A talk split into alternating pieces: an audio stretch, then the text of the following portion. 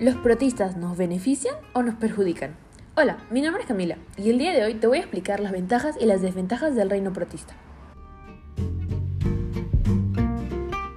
Para empezar, ¿qué es el reino protista? El reino protista, o también denominado protoctista, es aquel que contiene a todos aquellos organismos eucariontes que no pueden clasificarse dentro de alguno de los otros tres reinos eucariotas, como por ejemplo el fungi, que es de los hongos, el animalía de los animales o el planta de las plantas. Para empezar, el reino protista se divide en dos partes, los protozoos y las algas. Lo que tienen en común tanto las algas y los protozoos es que ambos viven en ambientes acuáticos. Otra similitud de ellos es que son patógenos, lo que significa que atacan de manera negativa a nuestra salud. Por otro lado, ambos poseen células eucariotas, y como última similitud es que ambos se reproducen de manera asexual. Los protozoos son organismos unicelulares, heterótrofos y eucariotas, las cuales viven en ambientes húmedos o directamente acuáticos, ya sea en las aguas saladas, aguas dulces o también viven como parásitos en otros animales.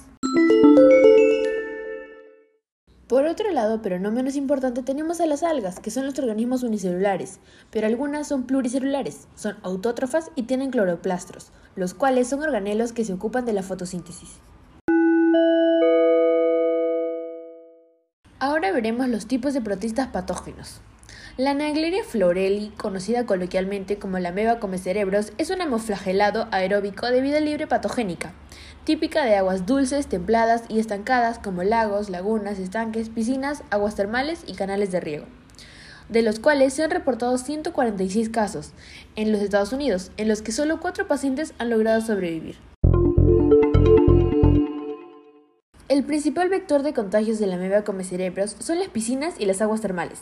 La ameba cerebros evoluciona rápidamente y suele causar la muerte entre unos 12 a un día. La infección se produce cuando el agua contaminada entra por nuestras fosas nasales y por esta misma vía llega a nuestro cerebro.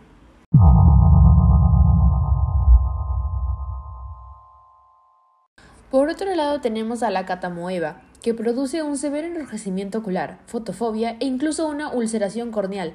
Es una infección sistémica la cual afecta principalmente a los pacientes inmunodeprimidos. Su principal fuente de infección es el agua. La transmisión se produce por las heridas abiertas o por la inhalación de bioaerosoles.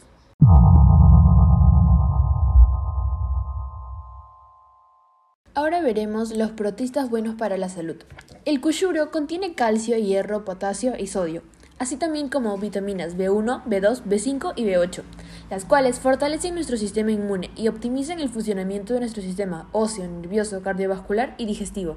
Bueno, los protistas producen casi la mitad del oxígeno en el planeta a través de la fotosíntesis, descomponen y reciclan nutrientes que los seres humanos necesitamos para poder vivir y constituyen una parte importante de nuestra cadena alimenticia.